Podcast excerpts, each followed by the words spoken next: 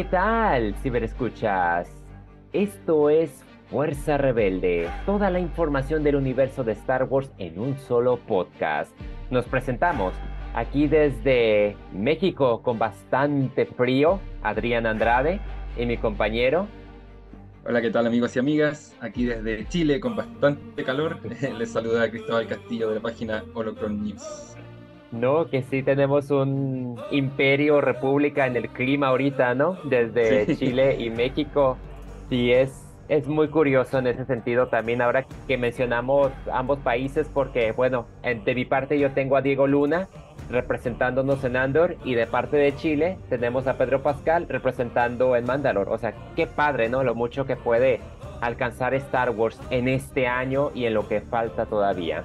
Pues como era promesa, nos reunimos en este pues, cierre de año 2022 para hablar de cómo ha sido la estructura de este podcast debido a que hay muchos temas de por medio. Lo vamos a dividir en dos partes y con mucha razón. Ah, vamos a mencionar un aspecto general de lo que nos pareció este año. Nos vamos a enfocar en cada una de las series o especiales que tuvimos y vamos a hablar también del futuro, lo que nos depara el próximo año, porque Star Wars no es solamente una fiebre que se quita de un día para otro, no. Star Wars es una fiebre que es para toda la vida y pues bueno, vamos a iniciar de lleno. Sí, mira, tuvimos un, gran año, un 2022 que, prometía, lo, lo, conversamos ya el año pasado, cuando hicimos este misma, esta misma dinámica, este mismo programa para conversar sobre lo que se venía. ahí a pesar de que el libro de Boba Fett se estrenó el 29 de diciembre de 2021, su desarrollo, la mayoría de sus episodios se dieron durante este año. Luego tuvimos eh, la serie de Obi-Wan Kenobi, que también era muy esperada por una parte del fandom. Tuvimos lo que para mí, yo siempre lo comenté también, era la serie más esperada, que es Andor. Pero también tuvimos novedades, o sea, no fue un año en el que solamente tuvimos estrenos, sino que también Lucasfilm y Disney empezaron a eh, proyectar lo que iba a ser el 2023 con bastantes series que también nos tienen con muchas ansias, con muchas ganas de.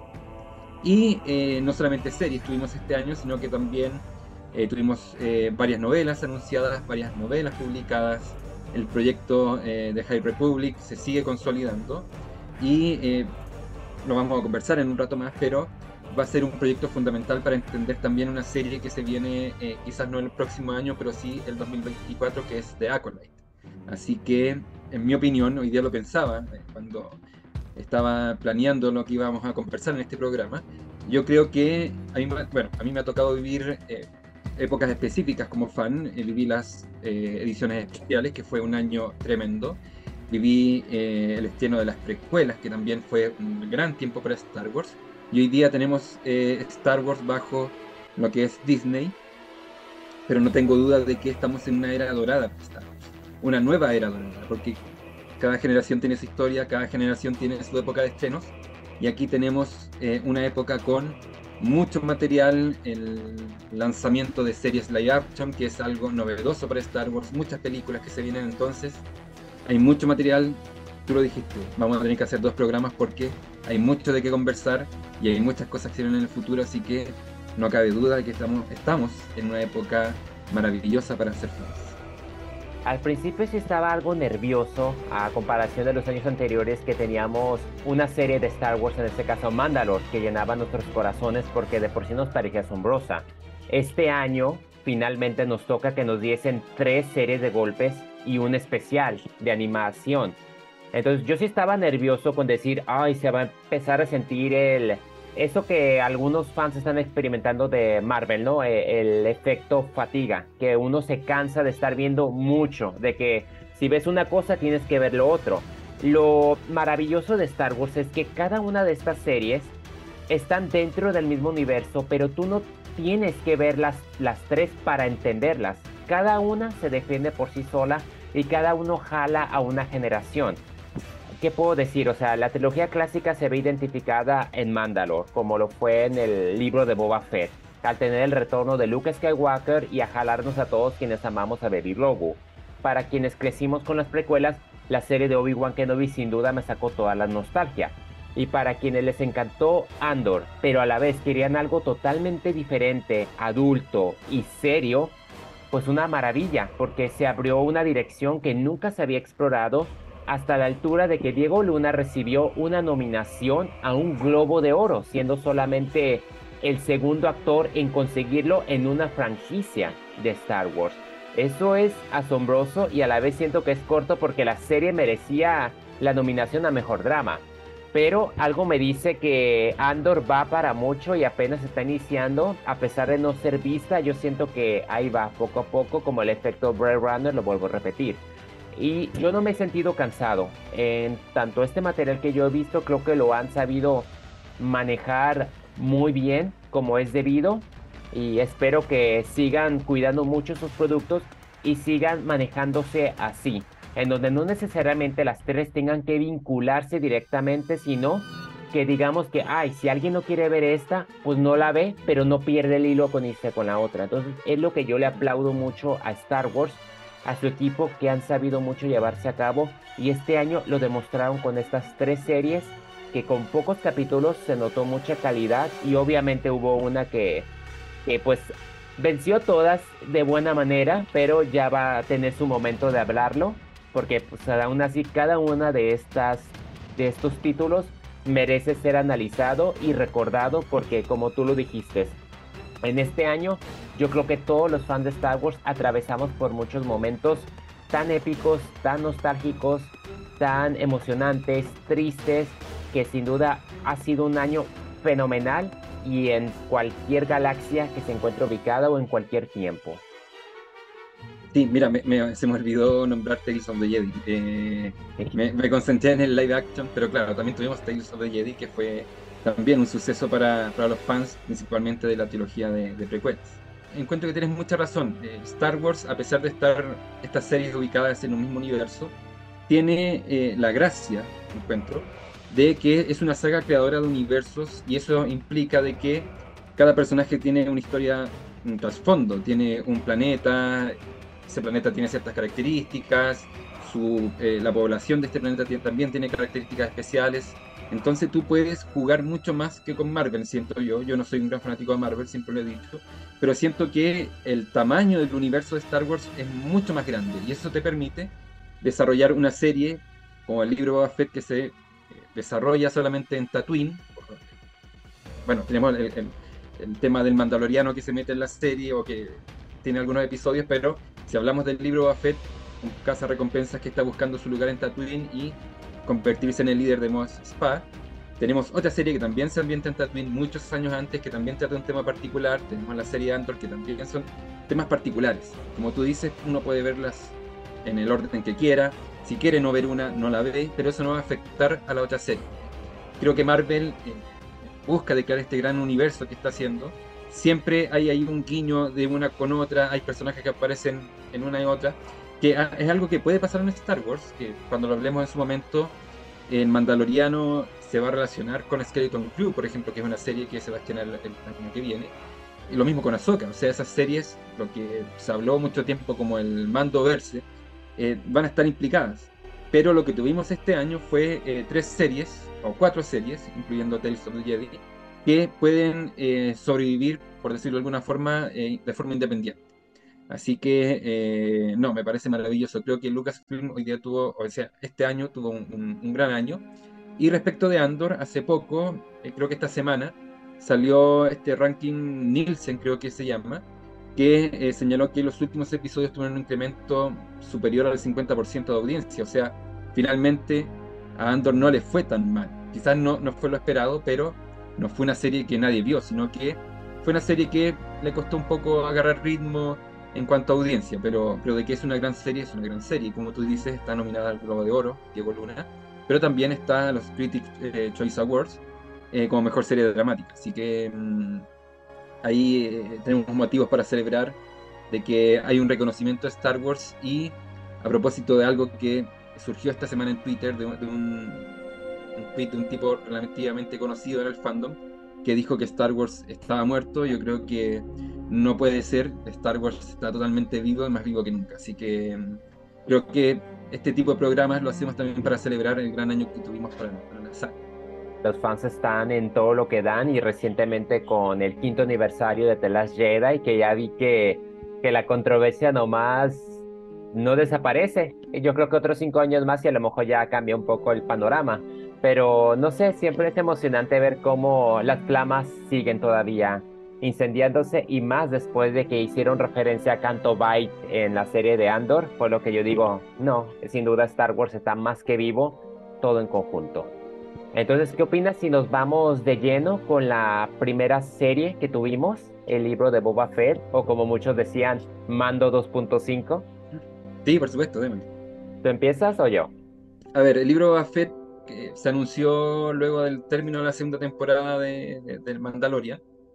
Eh, fue sorpresivo, fue sorpresivo porque no fue parte de los anuncios que se hizo en, el, en esta convención de Disney, eh, donde se anunciaron muchas series pero ahí no estaba el libro Buffett porque se preparó obviamente como sorpresa para el final de, de. Voy a hablar solamente de mis impresiones de la serie, porque creo que hacer un resumen y todo eso no es necesario, sino que este programa lo estamos haciendo simplemente para dar nuestras impresiones de lo que fue el año. No, y si quieres saber más al respecto, tenemos los podcasts. Ah, por supuesto, sí. Vamos a dejar ahí también en, los enlaces para que puedan disfrutar de los, de los análisis que hicimos, que fueron bastantes videos, así que lo mismo se repite para toda la serie. Hicimos un análisis del libro de Fett, de Obi-Wan Kenobi, de Tales of the Jedi, de Andor, así que ahí pueden encontrar un resumen más extendido. Aquí vamos simplemente a hablar de nuestras impresiones. A mí la serie me gustó. Estuve repasando o pensando en los momentos, los buenos momentos que tuvo el libro de Fett y son bastantes. O sea, desde la salida de Boba Fett del Sarlacc, cuando recupera la Slave One, eh, cuando hay una secuencia que nunca se me va a olvidar, cuando eh, a Fett en la Slave One arrasando a estos motoristas Nicto, toda la, batalla final. Creo que es una serie que tiene buenos momentos, pero creo que eh, ese quiebre que hay con, la introducción del Mandaloriano y el capítulo siguiente donde vemos a Luke, creo que eso le, jugó un poco en contra. A pesar de que, obviamente, me gustó todo ese capítulo de, de, Din Djarin, estuvo dirigido por la excelente Brice eh, Dallas Howard y el siguiente episodio que estuvo dirigido por Dave Filoni, donde vemos a Luke Skywalker, donde vemos a Ahsoka, eh, obviamente son cosas maravillosas que vimos. O sea, ver a Luke con Ahsoka, ver a Luke ya como en plan de maestro Jedi, un poco perdido igual porque no, no tiene una guía directa. Para nosotros como fans son momentos inolvidables, momentos muy bonitos. Pero si lo analizamos ya de un punto de vista más técnico, quizás a la serie completa, creo que se quiebre hizo que el personaje principal desapareciera de pantalla y eso se siente un poco raro. A veces pienso que eh, podría haber sido solamente la serie de Boba y haber hecho un especial con estos dos episodios aparte, como un adelanto de la tercera temporada de, de, Mandalorian. Pero ahí también estaba el tema de que Din Djarin está en el último episodio del libro Boba Fett y está Grogu. Entonces había que juntarlos de alguna forma y había que mostrar este, esta unión entre los personajes. Pero fuera de eso, yo creo que fue una serie eh, que me gustó. Tiene ese sentido de la aventura, tiene ese sentido de western que es muy habitual en Star Wars. Recojo también un poco algo que habló Temora Morrison en algún momento, de que a él le gustaría que eh, también ver al Boba Fett que conocimos en el universo expandido, este Boba Fett como casa recompensa, poco amoral, un poco sádico de repente, que, no, no tenía compasión pero eso también lo vimos en la serie. Cuando arrasa estos Nicto, creo que es el Boba Fett clásico que conocimos. Quiero, quiero más de Boba Fett y una serie enfocada solamente en Boba Fett. Aparte de eso, creo que la serie tiene, como dije, excelentes momentos, eh, personajes nuevos. Me encantó esta introducción a estos eh, gemelos Hat. Eh, la encontré muy bien esto también el CGI en ese ámbito. Krasantan, que también fue un personaje que se puede explorar en, futuras producciones, así que creo que la gente ha sido un poco dura con el libro Fett, pero viéndola como una serie de aventuras, como digo siempre, de sábado por la mañana, creo que es una buena serie. Sí, concuerdo. Hubo muchos escenarios fantásticos en esta serie de Fett, pese a que todo el tiempo estuvo en Tatooine. Vimos cómo finalmente sobrevivió Boba Fett al Sarlacc Pit vimos como la química que tienen incluso los actores de Morrison y Migna Wen es quizás uno de los mejores dúos que hemos visto en la pantalla chica. Es que me gustaban las miradas que hacía Migna Wen como Fennec, así como casi regañando a Morrison.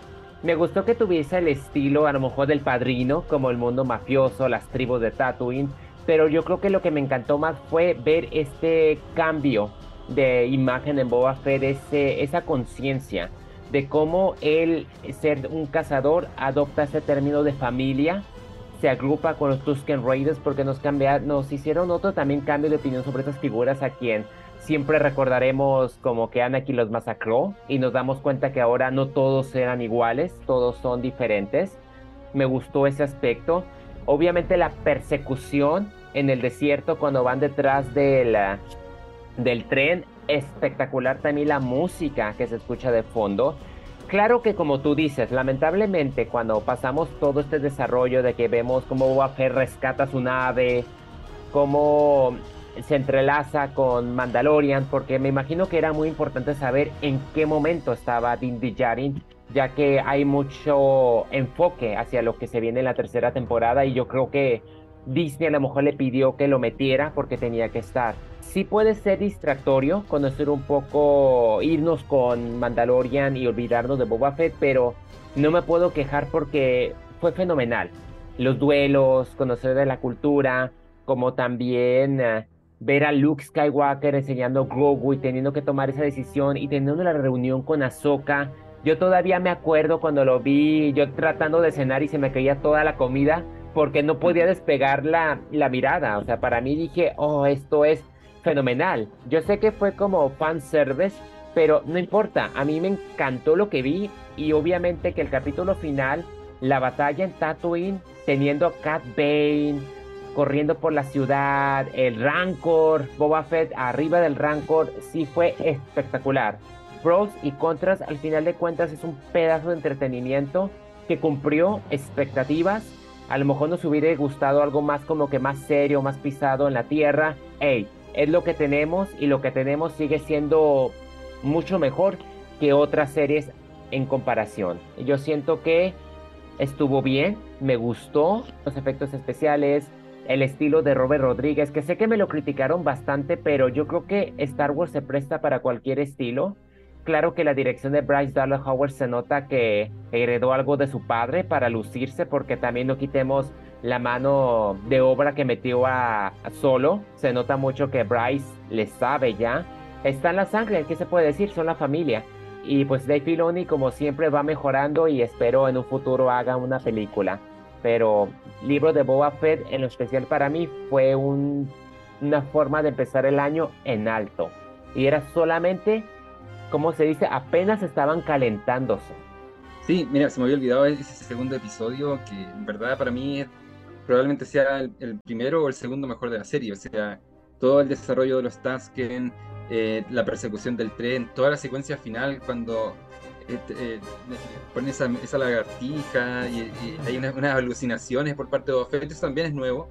Es algo como distinto a lo que habíamos visto en, Star Wars cuando arma su, su báculo, su, bastón, no me acuerdo cómo, e, e, ese bastón tiene un nombre, pero, pero toda esa secuencia me pareció muy interesante, el haka final también.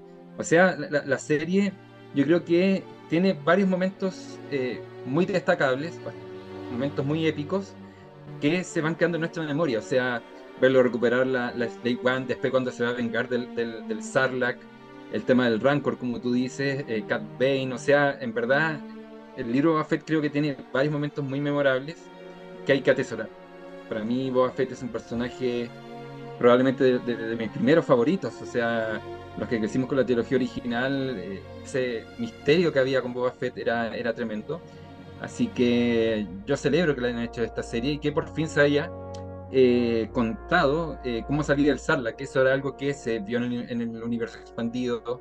Todos sabemos que Boba Fett en el universo expandido por lo menos logró sobrevivir al Sarlacc y aquí ya lo hacen canónico de distintas formas, sí, pero lo hacen canónico en, este nuevo, en esta nueva continuidad. Así que, no, para mí la serie en verdad tiene muy buenos momentos. Eh, solamente me refería a ese como paréntesis que hubo de que quizás se podría haber manejado un poco mejor porque, independiente que el capítulo del regreso del Mandaloriano me encantó, me encantó esa ciudad, mm, especie como de anillo que, que, se creó para, para, ambientar esta ciudad.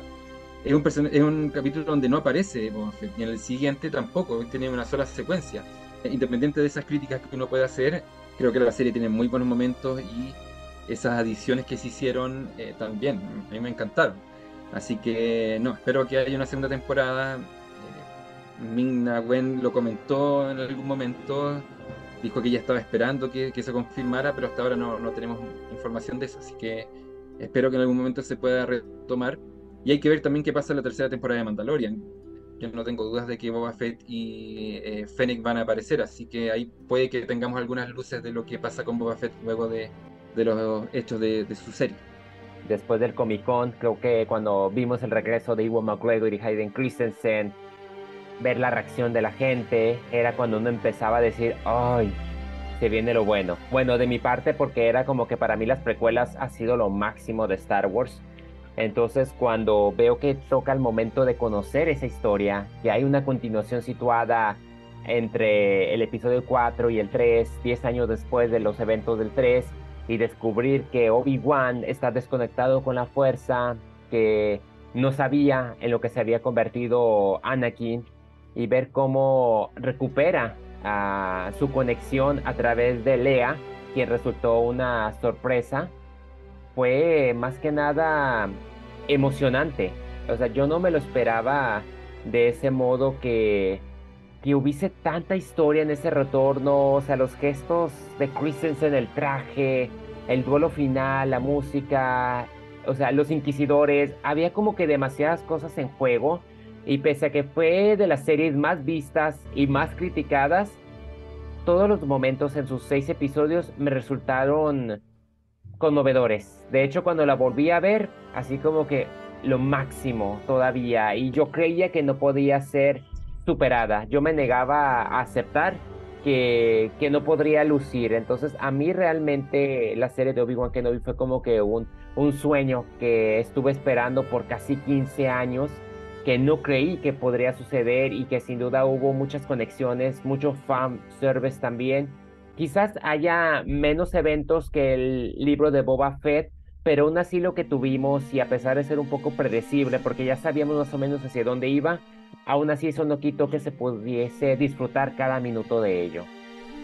Eh, una producción donde viéramos a Obi-Wan eh, siempre estuvo dentro de los rumores, siempre se habló de una película, me acuerdo que fueron años en que se hablaba de que Lucasfilm estaba preparando una película hasta que, eh, no me acuerdo si fue una Celebration o una Comic Con o una D23, eh, Iwan McGregor salió al escenario y Kathleen Kennedy le, preguntó, eh, ¿estás dispuesto a volver? Y él dijo que sí, y ahí se confirmó la serie de, Obi-Wan Kenobi. Eh, entiendo que sí, obviamente, como tú lo dijiste al principio, hay, hay un Star Wars para cada generación o para para cada grupo de fans y obviamente los, fans que son más cercanos a las precuelas. Eh, no es mi caso, pero no es que las odie ni nada, pero obviamente para mí eh, mi inicio fue con la trilogía original. Pero para los fans de las precuelas, obviamente la serie de Obi-Wan Kenobi era realmente esperada, o sea, tenía el regreso de Iwan McGregor, algo que como tú dijiste, muchos quizás nunca se imaginaron que iba a pasar. Y eh, lo que fue más sorprendente aún fue el regreso de Hayden Christensen, porque en los tiempos de la precuela, yo creo que el más golpeado no fue McGregor ni Natalie Portman, fue eh, Hayden Christensen. Y creo que fue, por lo menos para mí, fuera de la serie, creo que el regreso de Christensen fue lo más lindo que pudo haber pasado alrededor de la serie. O sea, verlo tan feliz volviendo al universo Star Wars, viéndolo siendo aplaudido en la Celebration, eh, hasta, hasta el día de hoy están eh, en eventos, la gente saca fotos con él, entonces eso me parece, me parece maravilloso porque creo que Christensen eh, necesitaba reconciliarse con, con, los fans de Star Wars y, esta serie lo, lo, consiguió. Eh, como tú dices también, la serie quizás no tuvo tantos momentos eh, épicos, podríamos decirlo así, de, como, en comparación con la serie de Boba Fett, pero tiene grandes momentos. O sea, a mí el principio, yo siempre te lo, te lo, dije, el primer episodio me parece maravilloso. El principio cuando vemos la Orden 66 a pesar que es un momento que hemos visitado muchas veces, eh, también fue muy impactante. Eh, y creo que eh, hay en cada episodio momentos en particular que son muy, muy, bonitos. O sea, voy a pasar el tiro al último, pero, pero ese enfrentamiento entre Obi-Wan y, Darth Vader cuando le, rompe el casco y ver que está Hayden Christensen detrás o, debajo también creo que es, importante, es importante, era importante verlo también. Y Ley Organa creo que parte se robó la serie eh, porque era algo que no esperábamos. O sea, siempre hubo rumores de que íbamos a tener un pequeño look a una pequeña Leia, pero esperábamos una especie de cameo de, de, de, Leia, no que la misión en particular en la que se iba a enfocar la serie iba a estar concentrada en Leia y no Luke. Así que eso fue una gran sorpresa también para, los fans. Creo que sí, hay personajes interesantes, hay momentos muy interesantes también. Quizás muchos dicen, podría haber sido mejor, no lo sé. A mí, me gustó lo que vi, pero no sé si se da, para una segunda temporada. Puede que sí, puede que no.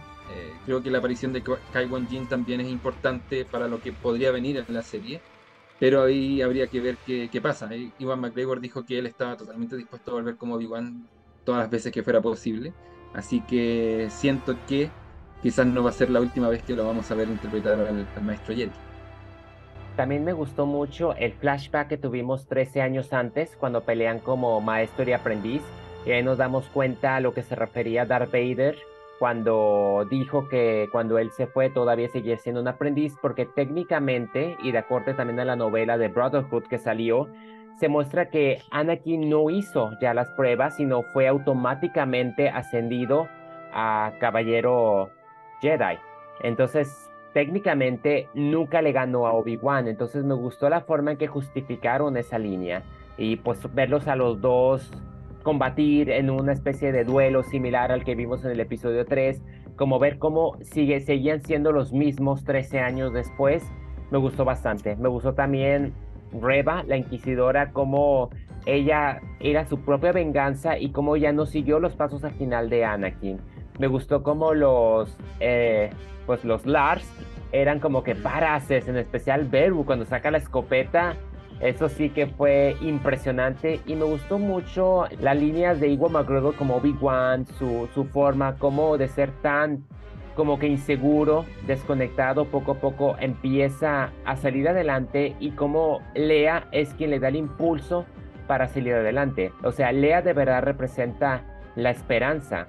También hay una, hay una actriz que me gustó bastante y es que se me olvida el nombre, que era la, la espía que le ayuda y sé que es una actriz que apareció en los Juegos del Trono. Ya, Sí, ella la verdad que me gustó mucho el papel y la escena en donde ella termina sacrificándose fue bastante emotivo. Entonces cada escena, los lugares que visitaron me gustaron mucho y también los efectos de las sabres, esas luces en la oscuridad, porque ahora los duelos se dieron en la noche, lucían bastante, igual como decías, en el corte, en el casco, cuando se nota Anakin, la luz azul, cuando empieza el odio, la luz roja. Hay muchas referencias también a los cómics, al final que, que Obi-Wan está usando esos lentes, la backpack y el atuendo. Sí hubo cosas que me gustaron bastante y, y pues es, es lo que es. Como fan de Star Wars, Inclusive también los tres minutos de recordatorio de todas las precuelas asumidos te, te ponen tan ansioso y tan nervioso que dices, va, a lo que viene.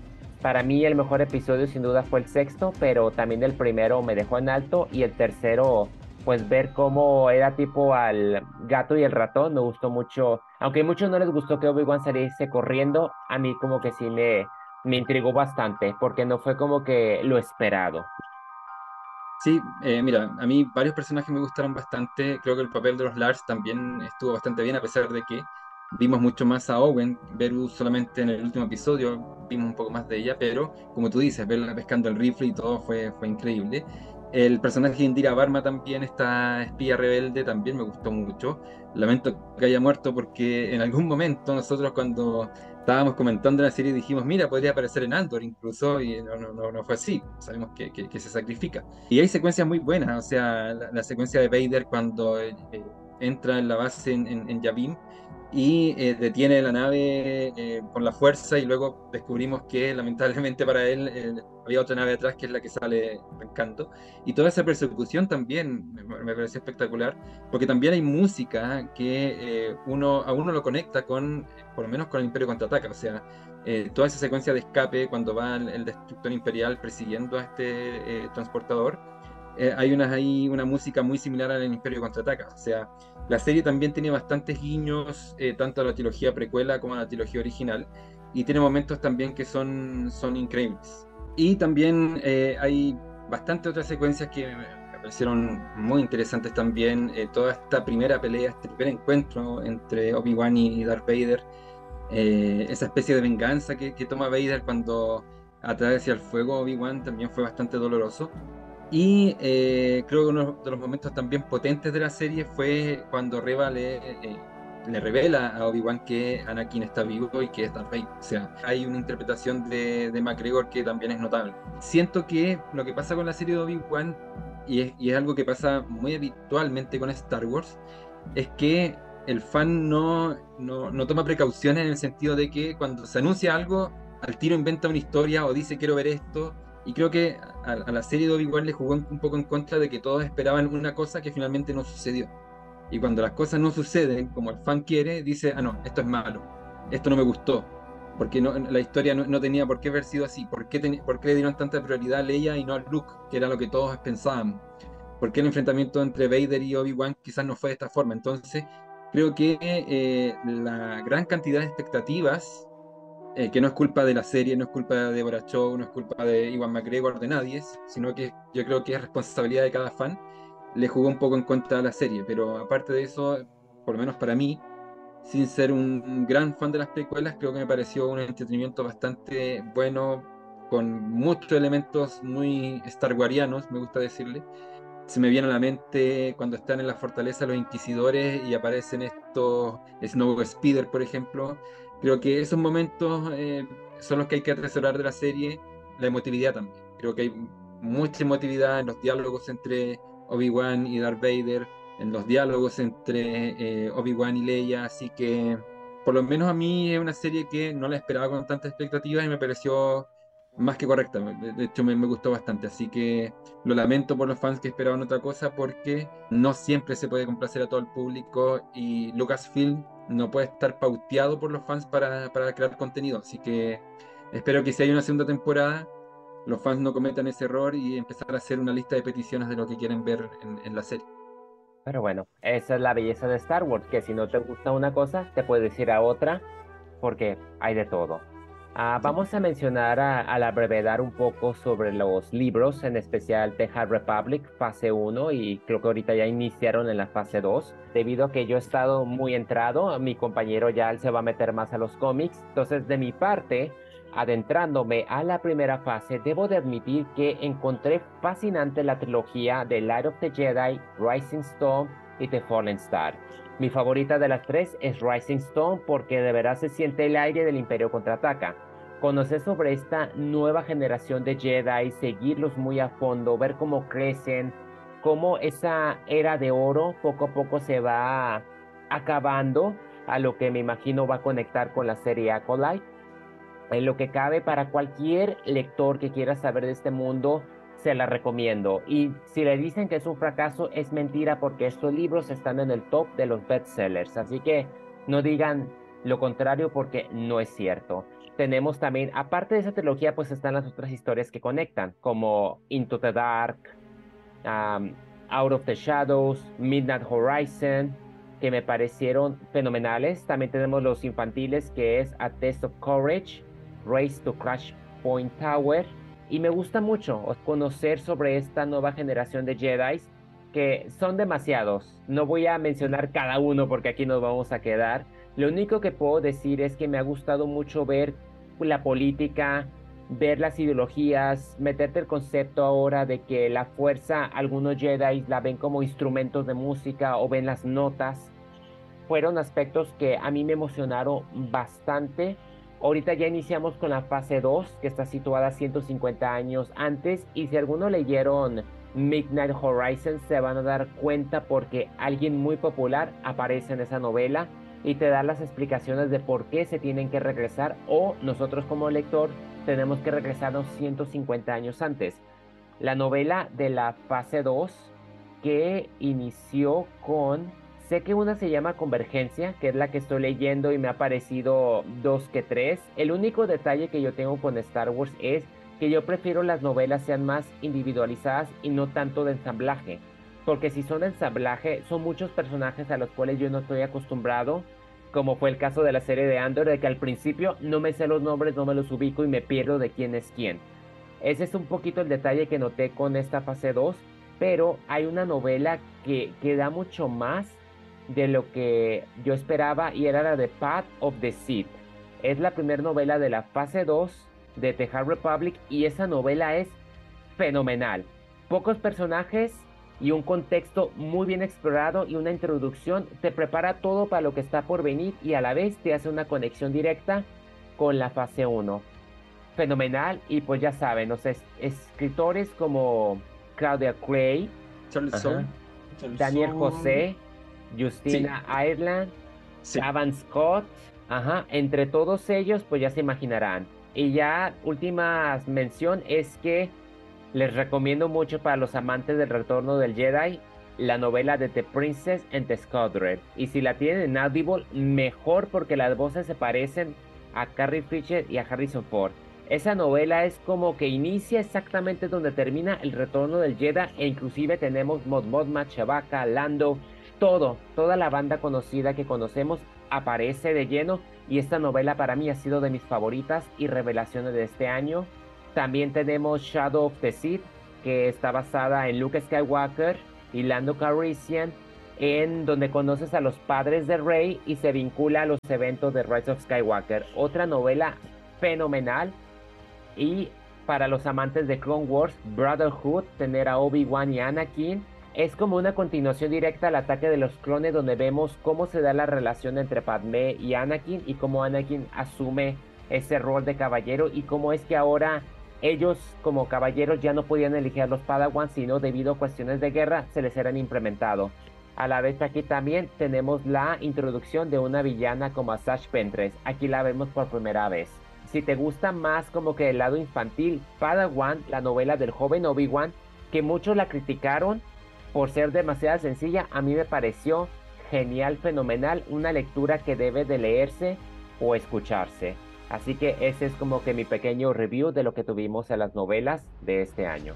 Sí, eh, como siempre, el universo expandido no solamente, o sea, era un, clásico, una, costumbre de que el universo expandido eran eh, novelas y cómics. Eso empezó desde que, eh, desde la época de la trilogía original, o sea, cuando Lucasfilm, Lucas vendió la licencia y se empezó a crear todo este universo expandido con el Heredero del Imperio, Sombras del Imperio, eh, Imperio Oscuro, eh, Relatos Jedi, Imperio Carmesí, etcétera, todas esas obras han ido nutriendo este universo, no solamente eh, en la época de la trilogía original, sino que también muchos años antes, el Relatos Jedi que conocimos hace muchos años, hablaban de 4.000 años antes de la saga Skywalker. Y por lo tanto los libros, las novelas, los cómics son muy importantes. Y el universo expandido en gran parte es eso, no solamente las series ahora que están también agrandando este universo, sino que la, literatura de Star Y este año, como tú dices, hubo bastantes títulos. Eh, The High Republic sigue publicando novelas, a pesar de que, como tú dices, hay mucha gente que ha dicho en redes sociales, algunos youtubers, que principalmente lo hacen para atacar a Kathleen Kennedy. O sea, ellos dicen que The High Republic no se vende, eh, cosa que es mentira porque hemos visto en distintos diarios estadounidenses o medios estadounidenses en que los top eh, está The Republic em, y que va a ser una serie fundamental para entender lo que va a pasar en Acolyte. De hecho, no voy a hacer spoiler, pero hace poquito se filtraron unas fotos de, de Acolyte y puede que un personaje de The Republic haya estado en esas fotos, así que ahí se lo encargo para que lo vean ustedes porque no les voy a hacer el spoiler directo. Eh, así que para los que quieran eh, empezar a ver esta serie que probablemente se esté en el 2024, va, a tener que haber un conocimiento de, de, High Republic. Y lo bueno, para que eh, quienes están perdidos un poco con la gran cantidad de personajes, porque en verdad son muchos, de acá parece que, lo, lo, anunció esta semana, va a salir una enciclopedia de personajes de, de High Republic.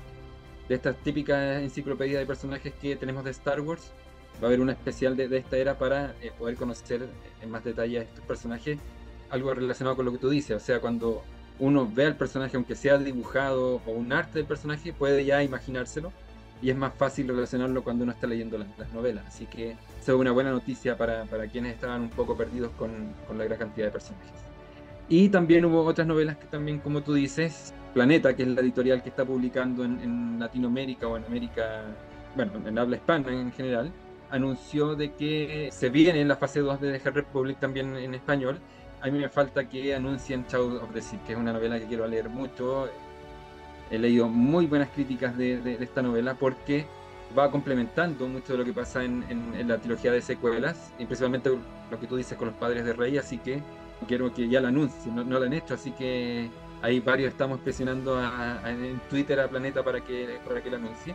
Y también esta novela de Han Solo y Leia que nos relata el matrimonio entre estos personajes. Así que, como siempre, un año de mucha literatura de Star Wars. Eh, y a diferencia de lo que algunos fans dicen, porque también me ha tocado ver comentarios de que los libros no son importantes, sí lo son.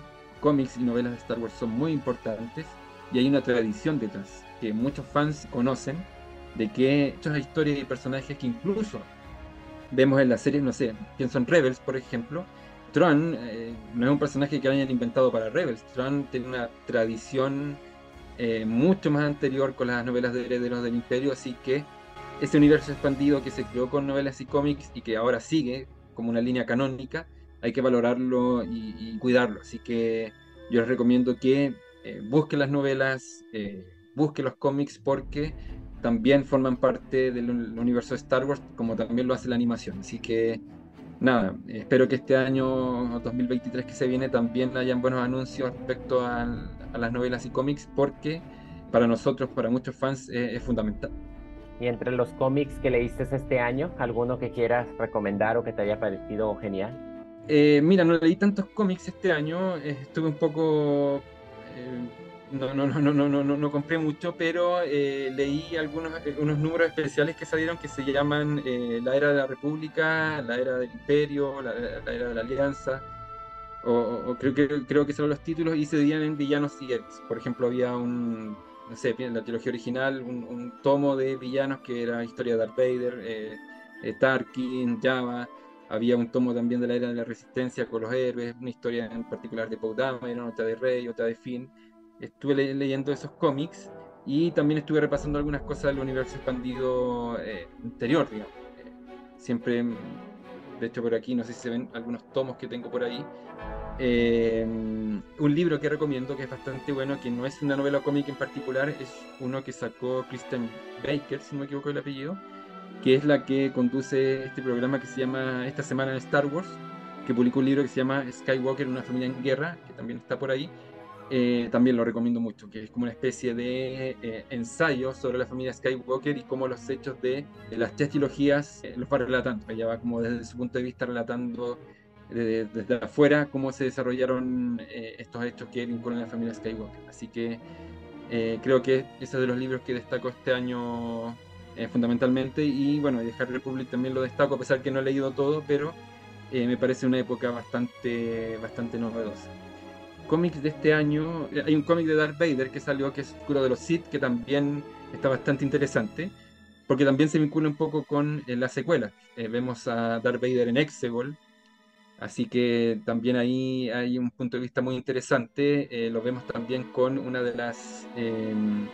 ayudantes de, de Padme, también que ahí se desarrolla una aventura y también destacar otras obras como la doctora Abra, que también es un personaje que yo creo que en algún momento va a dar el salto al, live action. Así que, eh, no, creo que como siempre un año de mucha literatura, de mucho cómic, así que mm, espero que tal como se desarrolló este año, el próximo año también tengamos algunas novedades.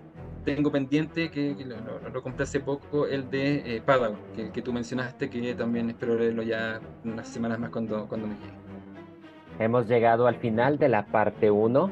Quédense pendientes porque la parte 2 vienen a igual cosas buenas como la serie de Andor, Tales of the Jedi y qué esperar del futuro el siguiente año. Sí, vamos a seguir la misma línea comentando lo que tuvimos y preparándonos ya para el, para el próximo año, así que no se pierdan nuestro siguiente programa. Que la fuerza los acompañe.